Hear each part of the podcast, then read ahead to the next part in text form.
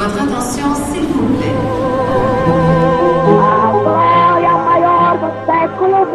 Alberto Santos Dumont habita cet immeuble. A história do Brasil nas ruas de Paris. Je suis brésilien, j'ai de l'or et j'arrive de Rio de Janeiro. Baseado no livro de Maurício Torres Assunção. Capítulo 21 O legado de Oscar Niemeyer em Paris.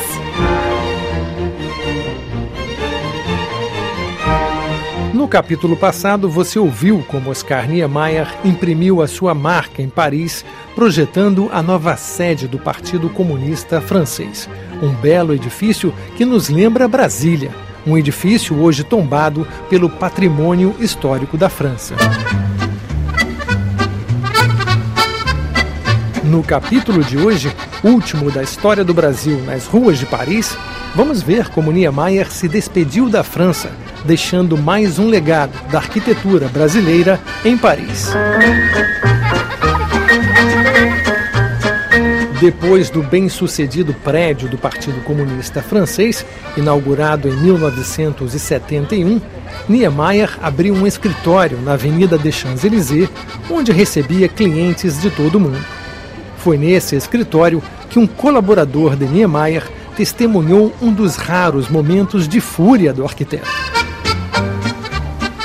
Niemeyer havia sido convidado pelo presidente da Renault a projetar a nova sede mundial da empresa em Boulogne-Billancourt, nos arredores de Paris, como lembra Oscar Niemeyer em suas memórias.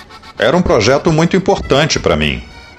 Desenhei um edifício cercado por jardins e pequenos espelhos d'água, para lembrar que a natureza existe e que a arquitetura não pode esquecê-la. Apesar da visão ecológica do projeto, avançada para a época, a fábrica de automóveis acabou por rejeitá-lo em favor do projeto de um arquiteto francês, por acaso genro do presidente da Renault. Insatisfeito com a recusa, Niemeyer pediu ao concorrente que comparecesse ao seu escritório na Champs-Élysées para que juntos pudessem analisar o novo projeto. Diante do concorrente, Niemeyer desenrolou as folhas de papel vegetal, balançou a cabeça e fulminou. Isso aqui não é arquitetura, isso é uma bosta. A partir daí, Niemeyer teria desancado o colega com os mais tenebrosos impropérios, chegando a pôr em dúvida a reputação da mãe do rapaz. Indignado, o francês enrolou seus papéis, enfiou seus tubos debaixo do braço e saiu batendo a porta. Cinco minutos depois, voltou. Niemeyer foi atendê-lo à porta. Com dedo em riste, o jovem concorrente esbravejou. O senhor pode ser um grande arquiteto, mas fique sabendo que a minha mãe é uma santa. Projetos que nunca saem do papel fazem parte da carreira de todo arquiteto. Se o projeto de Niemeyer para a sede da Renault não engrenou, dezenas de outras obras pelo mundo mantinham seu escritório ocupado durante a fase em que trabalhou na Champs-Élysées. Meu caro amigo, me perdoe, por favor se eu não lhe faço uma visita. Depois do trabalho, Niemeyer recebia em casa professores, artistas e intelectuais brasileiros, todos na lista negra do regime militar. O físico Ubirajara Brito, professor exilado da Universidade de Brasília, era um dos amigos de Niemeyer que participava desse encontro de exilados. Trabalhando num laboratório em Paris, Brito tinha acesso a amostras do solo da Lua, vindas diretamente da NASA. Niemeyer, um ávido leitor de livros científicos, tanto insistiu que Brito acabou cedendo. Arriscou sua carreira levando uma amostra de rocha lunar até o apartamento do amigo. Niemeyer ficou maravilhado. O arquiteto brasileiro que conquistara o mundo finalmente tocava a lua. Já na década de 1980, enquanto Leonel Brizola semeava educação, construindo centenas de CIEPs projetados por Niemeyer, um projeto audacioso confirmaria a genialidade do brasileiro em terras francesas. O Partido Comunista Francês pediu a Niemeyer que projetasse a nova sede do histórico jornal comunista L'Humanité. Niemeyer aceitou o desafio, mas havia um problema. O prédio deveria ser construído ao lado da Basílica de Saint-Denis, um dos mais importantes edifícios góticos da França, onde estão enterradas várias dinastias da monarquia francesa. Niemeyer não hesitou. Apresentou um projeto em harmonia com a história do bairro. A maquete, contudo, foi criticada. Os camaradas do partido alegaram que a sede do jornal parecia um CIEP.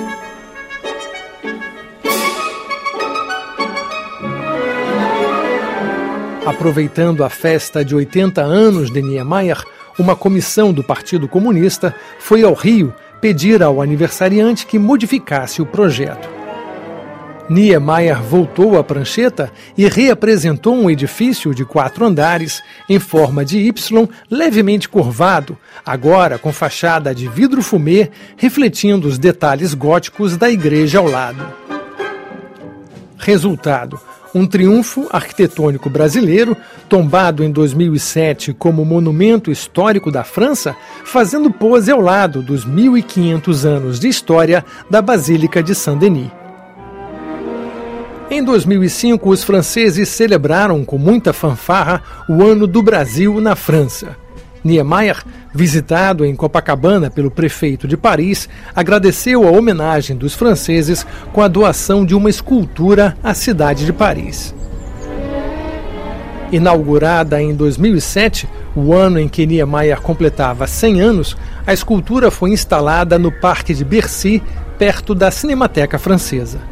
Enorme e ao mesmo tempo delicada, a escultura é feita de uma armação metálica de 6 metros de altura por 11 de comprimento.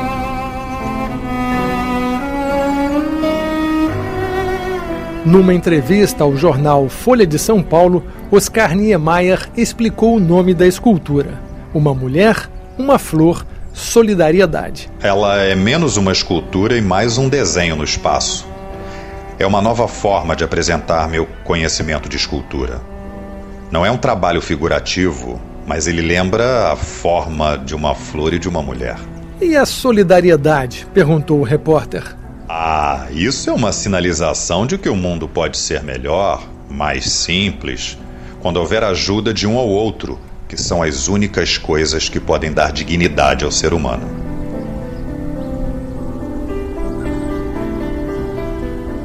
Oscar Niemeyer morreu no dia 5 de dezembro de 2012, poucos dias antes de completar 105 anos.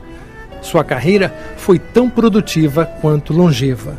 Foi o arquiteto mais requisitado de todos os tempos, tendo mais de 400 projetos espalhados pelo mundo, de paradas de ônibus a cidades inteiras, passando por palácios e catedrais. Niemeyer foi o único arquiteto vivo na história francesa a ter sua obra tombada como monumento histórico. Mas Oscar nunca se deixou levar pela vaidade fútil dos prêmios e homenagens. Nunca esqueceu o Brasil e tampouco a cruzada do povo brasileiro em busca de dias melhores e mais justos. E se alguém tão somente sugerisse uma crítica ao povo brasileiro, Niemeyer era o primeiro a defendê-lo em qualquer ocasião. Como é fácil para nós, brasileiros, invadir o mundo da imaginação e da fantasia. Nosso passado é modesto e tudo nos permite realizar. Como deve ser difícil para vocês, europeus, realizarem coisa nova, circulando a vida inteira entre monumentos. A nossa tarefa é outra. Nós, brasileiros, criamos hoje o passado de amanhã.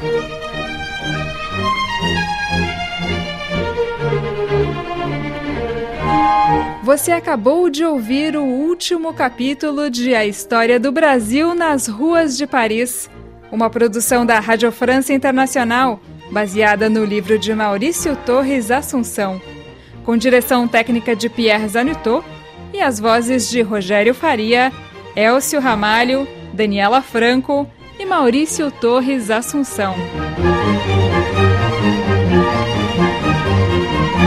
Música